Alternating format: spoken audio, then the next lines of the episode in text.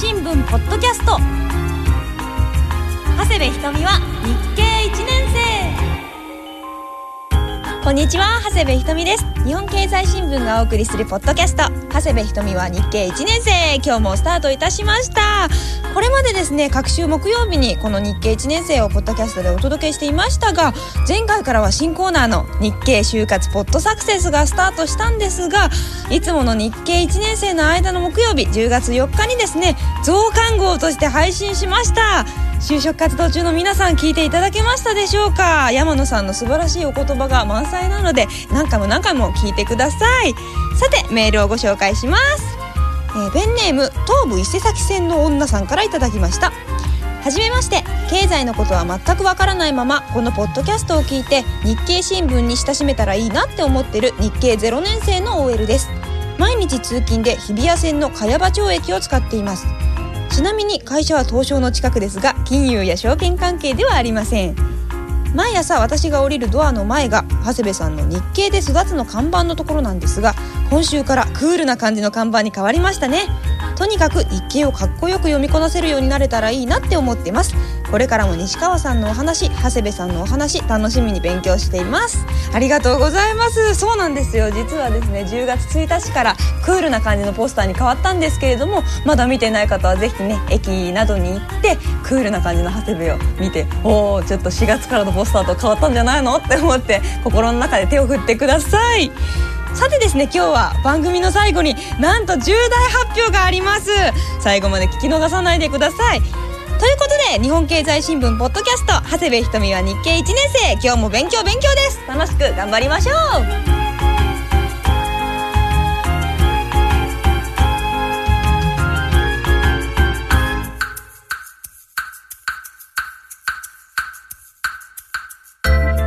長谷部ひとみは日経1年生最初のコーナーもうおなじみです。ひとみのスクラップブックのコーナーです。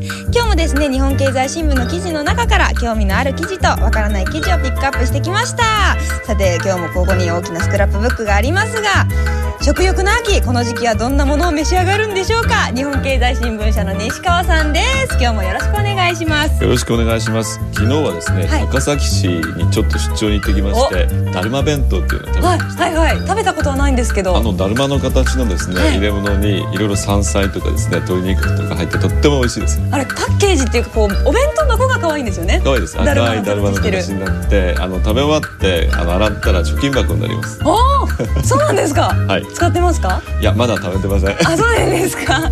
じゃあぜひね洗ってこうエコと言いますかね。捨てるんじゃなくて、はい。有効活用していきましょう。さてそれでは今日の注目記事いきましょう。興味を持った記事こちら。10月3日長官企業3ベンチャー面月280万人閲覧クックパッド。献立検索の情報販売こういう記事があるんですよ西川さん、はい、面白いですね、はいこれは。料理献立の投稿検索サイトクックパッドというのがあるんですけれども同社のデータベース食べミルではクックパッドの全検索件数のうち栗などとかえー運動会などのキーワードでそれぞれ検索される割合を月別に表示するようになったそうですすごいですよこれ実は見たことがあるんですけどあ、そうですか？そうなんですカレーって検索したらカレーでもこうナスを使ったカレーとかひき肉を作ったカレーとかこういろんなカレーが出てきてその中でも選ぶのが大変なんですよなるほど。はいそうするとこういうことですね。あのいろいろまあ料理の作り方があるんですけども、あの主婦の方がこのクックパッドに入力しますよね。はいそうするとどんなものをみんな作ってるかがわかる。こういう情報って食品メーカーが喉から手が出るほど欲しい情報なんですよ。おこんなあの新しい製品を作ろうと思ったんですけど、みんな食べてるって言ってこれヒット商品になりますよね。はいはいはいはいベンチャー面っていうのはこういったベンチャー企業のニュースが載っててですね、はい非常にユニークなニュースが多いと思います。そうですねあのクックパッドってこう普通のこう献立サイトとかはなんかシェフが作ったような料理がバーって並んでたりするんですけどクックパッドはこの主婦の方が自分の家の献立を投稿しているのでちょっと家庭の味といいますかそうですね。あこういう料理にこれを使うのかみたいなのが分かったりしてびっくりしました。例えばカレーの新商品を出す場合ですね、このナスとひき肉のカレーっていうのはですね各家庭でいっぱい食べられていれば、それを食べたいという人が多いということでただのビーフカレーチキンカレーではなくそうですね。家庭で作られてるナスとひき肉のカレーをここからヒントを得て得てそれを商売にしてしまおうというパッドなかなかですね。すごいですちなみにね長谷部さんはカレーはどういうカレーがお好きですか？あ実はこの前日経ブログにカレーの話題を書いたんですけど私はチキン派なんですよ西川さんのカレーはどうで私は最近は野菜カレーですね。ああのトマトとかですね、はいはい。あのトマト入れると美味しいですよね。まあみが出てね。じゃがいもとかあとはオクラなんか入れたりします。実はこういうカレーをですね食べ始めてるのに理由があるんですが、はい。それは後ほどということで、はいこの横にも面白い記事がある。あそうなんです。シダックス社食でメタボ対策というのがあるんですけどシダックスは運営を自宅した社員食堂などでメタボリックシンドローム対策事業を始める。というのがあるんですけど医療制度改革により来年4月から40歳以上の社員の生活習慣病予防などで企業が対策を義務付けられていることに対応するそうです。すごいですよ。メタボリック対策の社員食堂ですよ。実は先ほど私がカレーどんなのを食べてるかっていうのをこれにつながってまして えーとカロリーを下げるためにですね、はい。チキンとかですねビーフではなくて、はい。野菜を入れたものを涙を流しながら食べるということです。そ んなででも我慢してまでそんな。でもね私もその本当はあの牛肉カレーとかも好きだったんですけどやっぱカロリーとかがあるしなとか思ったりして結構鶏肉にしたりしたんですよ。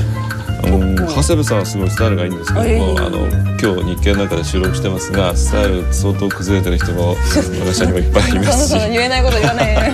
これからですね、はい。その社員の健康管理はい企業がある程度責任を持たなくちゃいけないということになってるんですね。でシダックスはそれなら社員食堂をうちがやればちゃんとそのメタボ対策をしてあげましょうと。いいですよね。社員食堂ってこうねあのお昼とかはねいろんな人が行くと思うんですけど社員食堂がこうメタボリック対策をやってれば結構いろんな人に影響が出てくると思うんですよね。食べた社員がですね低カロリーのものを食べれば、うん。体重が減っていくことが期待されますし、はい、毎日食べるものですから社員食堂は、それでそこにメタボ対策のポスターとかそんなの貼っとくとおやばい。あカロリーに少ないものを食べなきゃっていう感じになると思います。あなるほど危機感を持つわけですか。持ちますね。この食べることというのがですね、まあ、今ビジネスチャンスっていうんですね、はい。い、ろんなあのビジネスのネタになるんだなってこの記事を見て読んでいただければわかると思います。うちのおじいちゃんもこう衣食住の中でこれだけはないと困るぞっていうのは食だぞって言ってました。何がお好きなんですか？おじいちゃんは何好きだったかな？お蕎麦とかラーメンをよく食べてましたけど。でもねあの服はなくても困りませんし住むところもなくても死にはしませんけど食べないとね。そうですね。そうですよ。でも長谷部さんのおじいさんそうす。ると人類ではないわけですね麺類。ダジャレが出ましたよ。どうしたんですか今日の西川さん。なんだかちょっとテンションがおかしい。西川さん次行っていいですか？あいいですよ。えー、わからない記事いきましょう。こちら、えー同じく10月3日朝刊の一面です。働く日本現場発。無理無駄無駄に仕事革命。という記事がありますが朝6時の東京駅スーツ姿がみるみる増える夜間残業を禁止した銀行などの社員は会社の規制がかからない始業前の3時間に業務をこなすという記事があります。あのサラリーマンの方ってこんなにお仕事大変なんですか？そうですね。今あの人を増やさずに、まあ、できるだけですね、はい。合理化して利益を出そうという企業がほとんどとか全部ですよね。なんか残業禁止令と言いますかそうですね規制が出てるんですよね。仕事が減らずに人が減るということになると残業しなくてはいけない。ただ残業するとですね、まあ、体を故障を悪くしたりですね、はい。まあ、いろいろ家庭で楽しむことができなくなるということで、もうこの時間に帰りなさいってことで電気を消しちゃうわけですよね。あでもそうするとどうなるかというとこの記事のようにですね朝6時に出てきてですね仕事をこなすと。あ帰らなきゃいけない分朝早く出勤してるわけですか？へえ例えばね。意味なくないですか？意味ないですね。だってそのこの家庭を家庭の時間を作ったりとか健康面を考慮してその残業をしないようにしてるのに朝無駄に早く起きて4時起きとかなわけじゃないですか。朝6時の東京駅とか書いてあるわけですから。ね、大変ですよね。え。ー、ここにですね残業規制との板挟みで働き手は早朝業務に迷い込むって書いてあるんですよ迷い込んでるんですかね。そうですね。あの企業トップの方もですね朝の早い方が多いんです、はい。あの例えばあの10月1日の日経ビジネスという経済誌非常にいい雑誌があるんですけども、はい。ここに東芝のですね西田篤俊社長のスケジュールっていうのがあるんですけどおスケジュールが載ってるわけですか、社長の。なんと朝何時に起きると思います？え？朝4時半に6 時半に会社に着いてると。え6時半まあ、ああのら西田社長の場合はですね、はい。朝とにかく自分の時間を持ちたいと、はい。もう9時からびっしりかあの会社の会議とかですね、はい。業務が入ってしまうので、6時半に来て1時間半ぐらい自分の時間ですね。あ。いろいろ、まあ、あの情報を仕入れる時間うん。を持ちたいということでこういう朝早いスケジュールになってます。8いいですね。時前には会議は入れるなと言っているんだそうです。へただ西田社長の奥さんはですね。あなたが社長になると社員はみんな死んでしまうんじゃないと。そんなことを。に心配していたそうです。それくらい朝が早いと。ただか帰りは早くて、まあ、9時から10時ぐらいに帰って、えー、と本を30分ぐらい読んであの寝るというふうに書いてあります、なるほど。でもこう無理無駄無駄っていうのがすごいこうインパクトがある見出しだったんですけどこれは仕事を効率的にやってできるだけそうですねあの会社にいる時間を、まあ、長くしないようにしようと、うん。そのためには無理をすることのないような仕事の仕組み。あの忙しい時と暇な時がこうムラがあるのをなんとかなくそうと、すると無駄な仕事はやめようと、まあ、日本企業も危機感を持って仕事のやり方を変えなくちゃいけないと思い始めたというのがですねこの企画記事の「働く日本」現場発の最初のメッセージだと思います。でこれはその通りですね。になったら意味がないですよね。そうですね。あの長谷部さんが言うようにあの夜残業ダメだって言うと朝に行っちゃうとかですね、朝もダメって言うと今度休日にねえ。自分の家でやっちゃうとかそういうことになってしまう。結局仕事量は変わらないわけですからそうですね。何かしらどっから時間を作ってやらなきゃいけないわけでかわいそうになってくるんですけど。そうですね。だからなんていうのこれ私の考えなんですけど、はい。仕事をしたいとかしてですねお金を儲けて早く引退したい人はもうあ例えば10年間はもう仕事だけの生活を送ると。その代わりは早めにリタイアして自分の楽しみに生きるとかですね。あるいはもうそういうことはししないと。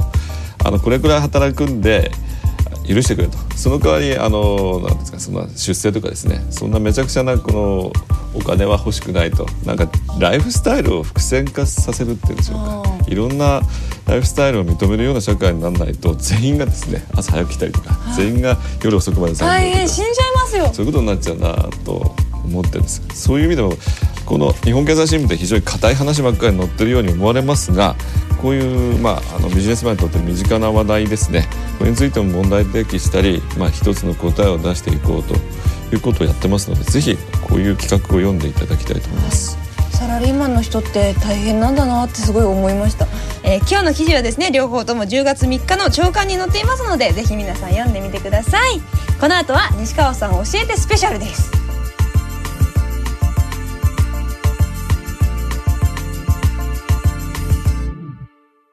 長谷部ひとみです。女性にはとっても気になるプラチナの価格。実は世界中で増えているエコカーと関係しています。こう聞くと経済って身近なことなんですね。まずは日経を読んでみませんか？日本経済新聞のお申し込みは0120-21-4934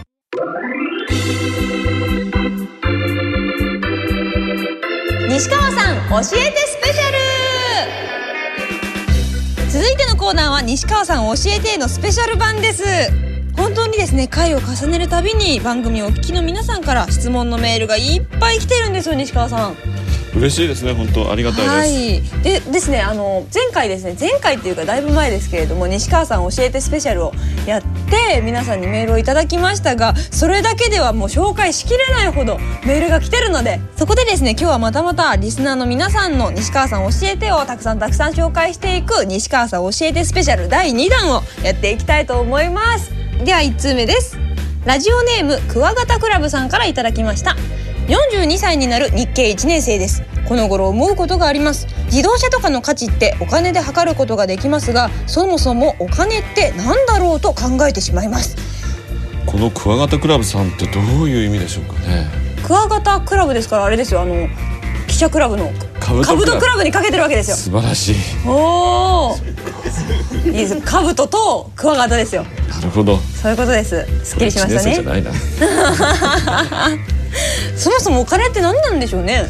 そうですね。あの資産ということ資産とお金ですね。はい、前にはちょっとね資産ということでお話しちょっとしたんですけど、はい。こうなんか資産っていうとこう預金とか株とか証券とかそういうものを想像しがちですけど実際自分が持っているもの全てが資産なんですよね？そうですね。あのこういう預金とか証券とか含めた金融資産ということになりますが、はい。それ以外にもあの持ってるうちとかですね土地とかの不動産、あるいはまあ企業を個人的に経営しているとすると機械とかですねそういったものも全て資産ということになるんですよ。なるほど。私ぐらいの22歳ぐらいのこう大学4年生ぐらいの人にでも資産って持ってるんですかね？そうですね。あの長谷部さんの場合は長谷部ケーキ店は別としてですね 架空のものかもしれないので、はい。えー、とそうですね。金融資産がほとんどだとだと思います。金融資産って言うと現金あそれと証券有価証券ですね。株とか債券。株はやってないですね。か。はい。西川さんは何か資産あります？資産はあとはそうですね。あの住んでる家とかですね、はい。自動車とか。あそっか持ち家も資産になるわけですね。小学生の頃のあの好きだった女の子の写真っていうのは資産とは言いますそれは思い出です。はい。あの金持ち父さん。金持ち父さん貧乏父さんの著者のロバート清崎さんっていう人が非常に分かりやすい定義をしてるんですけども持っているだけでお金をもたらしてくれるものを資産持っていると出費がかさむものを負債というふうに定義してるんですそういうふうに分かりやすく考えればいいんじゃないでしょうか。なるほど。でも、はい。そもそもお金って何なんでしょうね。このお金ありますよね。はい。お1ここれは万円札が出てきました1枚だけなんですけど。財布からポケットマネーの1万円札、これは多分あの作った費用っていうのは数十円ぐらいだと思うんですよ、ね、そんなもんなんですか？でも価値は1万円ですけど。そうなんです。これが交換価値っていうことでお金っていうのはあのこの作ったコストじゃなくてですねこの信用でこれは1万円の価値があると、はいそういう1万円分のものが買えるということで流通している。これがまあお金というものになる。ちっちゃい頃ってあのその銀行で日本銀行でお金がすられてるっていうのを知った時にこう不景気だ不景気だとかニュースで言ってる時にじゃあお金いっぱいすればいいじゃんとか思ってたんですけどそういうことではないんですもんね。そうですね。お金をいっぱいするとですねお金の価値が下がっていくと、う。んあのお金の価値が下がる？そうですね。1万円は1万円ですよ。いや1万円は1万円なんですがお金の流通量っていうのがどんどんどんどん増えていくと、う。んその物との釣り合いっていうんですか？需要と供給ですか？そう。です、うん素晴らしい。それがあの崩れていくわけなんです。よほう。ほう。んですからお金のあの供給量をあんまり増やしていくと、はい。まあ、インフレにつながりやすいということで、まあ、中央銀行である日銀がですねそのあたりはあのコントロールしてますね。通貨供給量がどれくらいになるかどれくらいを目安にして出していくかということを決めていきます。ちっちゃい頃はそういうふうに思ってたんですよ。いっぱいすればいいんじゃないかとか思ってたんですけどそういうことじゃないんですよね。難しいですね、ちょっとこれじゃ宿題ということにして、ね。もう一度なんか課題ですね。お金で買えない価値もありますしね。そうですねそしてですねあの就活のコーナーも始まったということでここからはですね私が面接に進めていきたいと思います。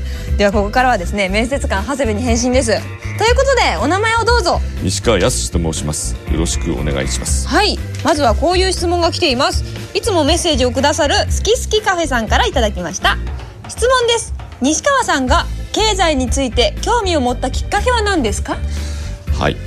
あの経済っていうのは最初何が何だか分かんなかったんですけども、そうですねあの経済が安定ししていないと、まあ、戦争が起きたりですね、あの紛争が起きたりなんかこう悪いことが起きてしまうと、そういうことを大学時代にね、気づきまして経済が安定すればまあ世の中が平和になってですねみんな幸せになるんだろうと。じゃあ経済って何だろうということを考え出したのがあこの興味を持ったきっかけですかね。あじゃあ日経に入る前から経済は興味があったんですね。ありました。あのやっぱり経済があのうまくいってるってことは、まあ、人間が幸せになるその十分条件ではないけど必要条件っていうんでしょうか大体その経済が破綻しているところでですねあの幸せな生活なんて送れないわけですから。でもすごいテーマですけど大学生の時にそれをピンと気づいたんですか？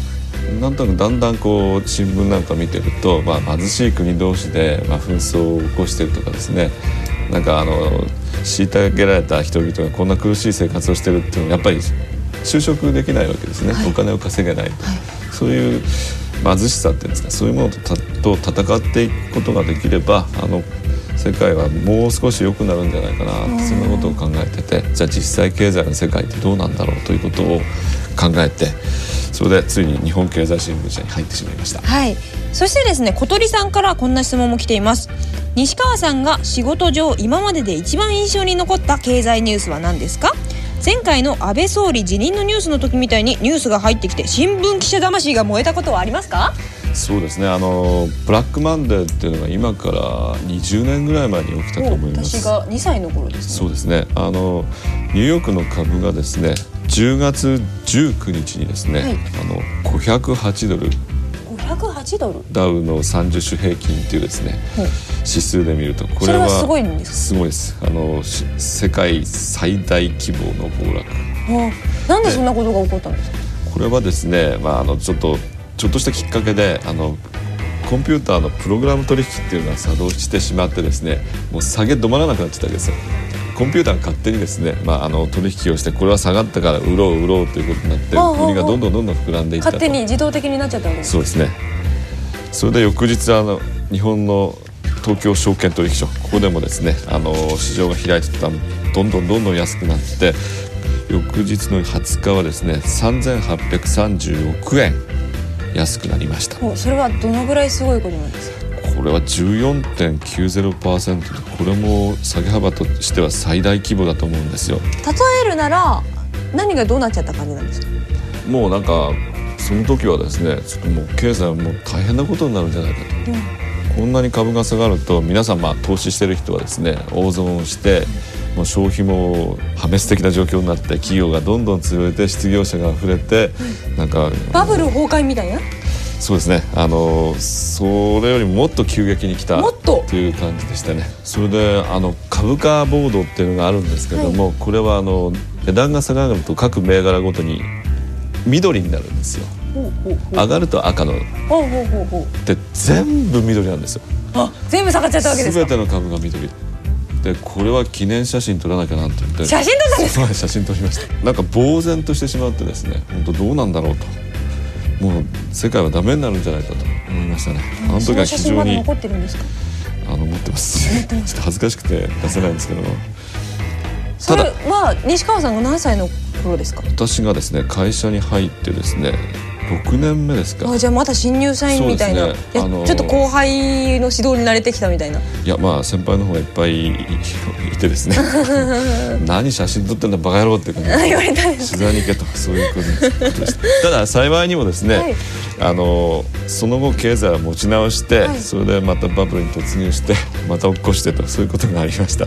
これが一番印象に残ってますね、それともう一つはまああの自分が抜かれたニュースですね。先ほどのそうです。あの他の新聞にですねあのニュースが載っちゃってまあ、あのスパイがいたってスパイじゃなくてあの向こうの取材が先行してですね書かれてしまったと。なるほど。スクープの予定が予定があの抜かれ出し抜かれたそう出し抜かれたら抜かれたですね、はい、東芝の社長交代人事って2回ぐらい抜かれてですねその度にあに非常にあの怖いですね。あの先輩の人からまあもうこの仕事向いてないからやめた方がいいんじゃないか。なんかなんか西川さんの一番印象に残ったにちょっと暗い話ばかり。そうですね。いつなんかそうそういう暗い話の方が覚えてますね、自分でなんかスクープしたいい話とかですね。そういうのはなんか忘れちゃうんですよね。不思議な話ですね。あららら。じゃあなんかこう明るいニュースで印象に残ったのってあんまりないんですそれは私が私とチームが抜いたですね銀行合併のニュースですね、あの昔東京銀行っていう銀行とですね三菱銀行という銀行がありまして。東京三菱 UFJ ですよそうです。そう UFJ にくっつく前にですね東京三菱銀行っていうのになったんですよそれをあの日経新聞の入管で抜いてですねあのスクープ。スクープしましたそれはじゃあいっぱい褒められたんじゃないですか？そうですね。あの社長賞っていうのをもらってあとはあの新聞協会賞っていうのもいただきました。よくやったよ西川君みたいな。そうですね。不思議なもんでそういうのはすぐ忘れて本当ね抜かれた話ばっかり思い出しますし夢にも出てきますね。夢にも出てくるんですか？他の新聞にですね、はい。抜かれるとやっぱりこう頭に血が上ってカーッと熱くなってですね、はい。次は抜き返してやるということで一生懸命悔しさをバネに。そうですあの芸能界の方も同じだと思うんですけども、彼には負けたくないということであのライバルのかあの新聞記者のもう固有名詞と顔が浮かびますから、はい。次は頑張るぞっていう感じでですねあの一生懸命取材しようというふうに思いますね。記者生命をかけてるわけですね。それでこの抜かれた悔しさっていうのは、はい。もうあの日系の記者に共通のもので、特に経済分野ではですね絶対に抜かれることはあってはいけないということを叩き込まれてますのであの読者の皆さんにですね本当にあのうちだけしか提供できないようなニュースを盛りだくさんにして毎日届けてます。あなるほど。本当に熱くなってニュースを追っかけてるわけですね。そうです。この後は日経就活ポッドサクセスです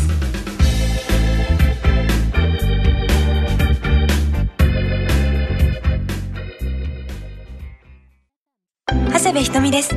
お店に並ぶトウモロコシや胡椒の値段は石油の価格や地球温暖化の影響を受けています。こんな身近なことから世界経済を読んでみませんか？日経なら暮らしから世界が見えます。日本経済新聞のお申し込みは0120-21-4934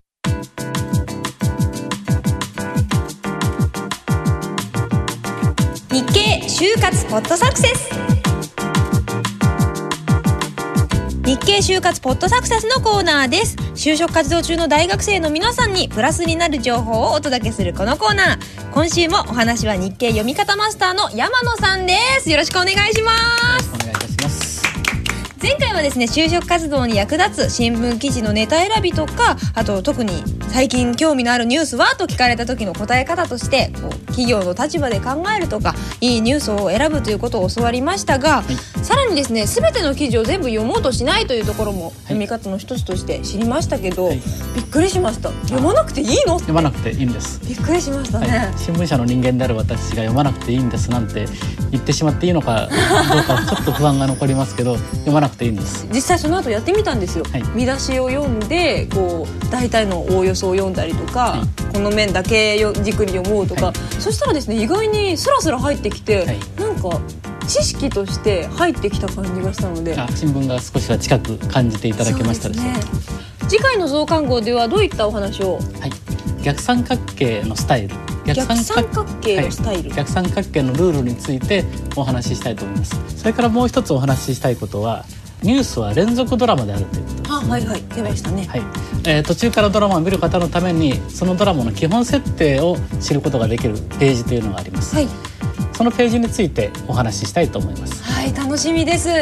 この就活に役立つ紙面の話をお届けする日経就活ポッドサクセスのコーナー。詳しくは増刊号として10月18日木曜日に配信しますまたですね前回の配信をまだ聞いていないという就活中の皆さんバックナンバーも配信していますのでご安心ください。そちらを聞いてくださいね。ということで山野さん次回もよろしくお願いしよますお願いいたします。最後はいつものように就職活動中の皆さんにエールを送りましょう。長谷部も応援してるよ。頑張ってね。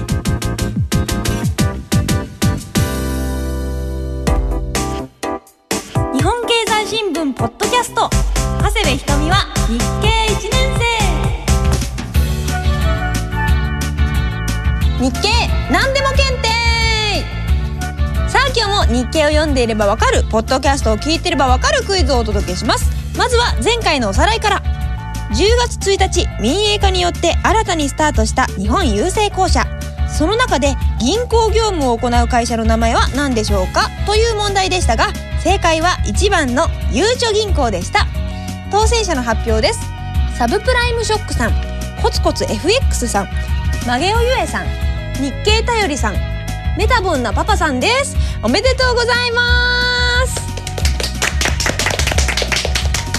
この5人の皆さんには味の素ゼネラルフーズ株式会社から AGF ブレンディコーヒーオリゴシリーズコーヒーブレンディカウルブラック24本入り1ケースをプレゼントします。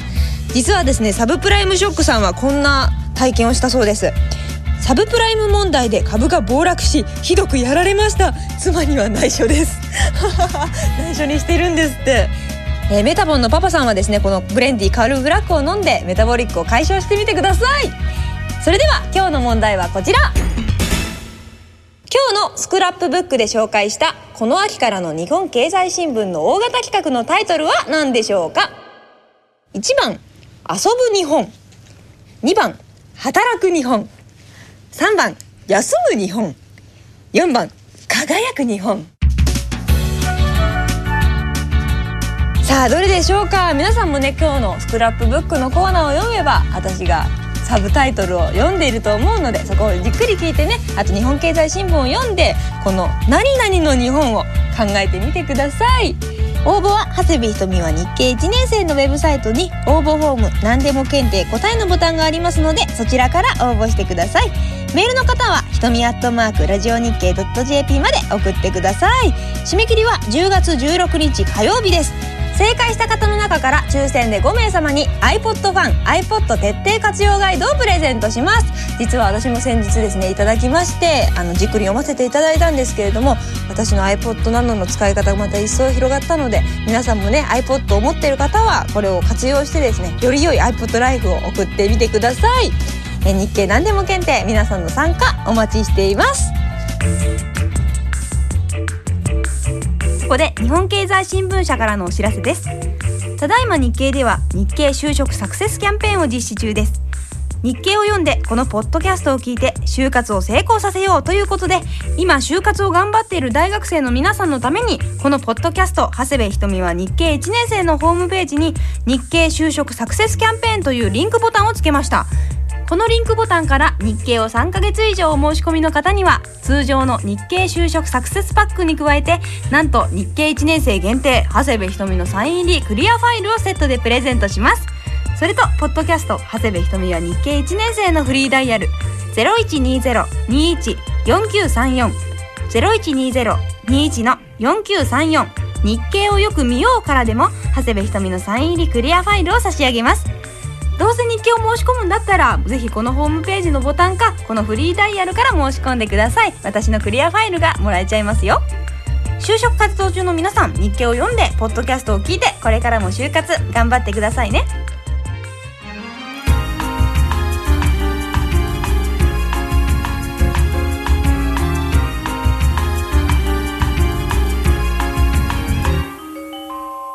日本経済新聞ポッドキャスト長谷部ひとみは日経1年生。今日もお別れの時間になりました。さてですね就職活動中の皆さんを応援する日経就活ポッドサクセスのコーナー。今日はですねその予告ということでちょこっとだけ山野さんに出ていただきましたが詳しい内容は日経1年生増刊号と題して10月18日木曜日にお届けいたします。合計5回にわたってお届けしますので楽しみに待っていてください。さてここでメールをご紹介します。えー、ペンネームスマイルさんからいただきました。いつも楽しく聞いています。30代半ばですが良い番組に出会え経済を楽しく勉強させていただいています。最近はまだ小学生の娘たちも聞いて勉強しています。あらお父さんからメールが来ましたよ西川さん。本当ですね。家族ぐるみで聞いていただいてるわけですね、はい、小学生ってわかりますかね経済幼稚園1年生。でも小学生にもね小学生の娘さんたちにも分かるような番組にもっともっと分かりやすくしていかないといけませんね。そうですね。頑張ります。はい。ペンネームりんりんさんからいただきました。最近知り聞き始めました経済ちんぷんかんぷんな母親ではいけないと頑張って聞いています。ひとみさんの可愛らしいキャラと西川さんの素敵なボイスに惹かれあっという間のお勉強会です。お互い頑張りましょう。あら素敵なボイスですって。嬉しいですね。緊張したな。さあここでお待たせいたしました。番組最初にお知らせした重大発表ですがその中身をお知らせしたいと思います。実は長谷部ひとみは日経1年生公開録音をやっちゃいます素晴らしいです西川さん皆さんからもですねぜひ一度やってくださいと声も高かった日経1年生の公開録音ついにやっちゃうと思います。西川さんもねぜひやりたいですって言っていましたけれどもやっちゃいますよ公開録音。場所は東京駅丸の内北口をすぐ横。丸の内オアゾ1階日経ノティオで行います参加希望の方はインターネットで日経ノティオと検索してください。日経は漢字の日経でノティオはカタカナです。日経ノティオです。えこちらで詳しい内容をご案内しています。皆さんぜひぜひ遊びに来てください。参加無料です。さて日本経済新聞ポッドキャスト長谷部ひとみは日経1年生。次回の更新は10月25日木曜日です。お相手は長谷部ひとみと日本経済新聞の西川でした。それではまた次回お会いしましょう。バイバイ。バイバイ。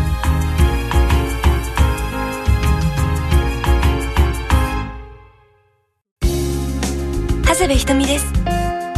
この前私少し成長したかなと思うことがありました。日本経済新聞は読み続けているんですが今まで難しいなと思ってた記事がある時理解できていることに気がつきました。理はわかりませんがまるで初めて自転車に乗れた時のように気持ちがよくって一気に何ページも読んでしまいました。最近は暮らしの中にある身近なことが世界経済とつながっていることも分かって読み方も少し変わってきました。やっぱり続けることが大事なんですね。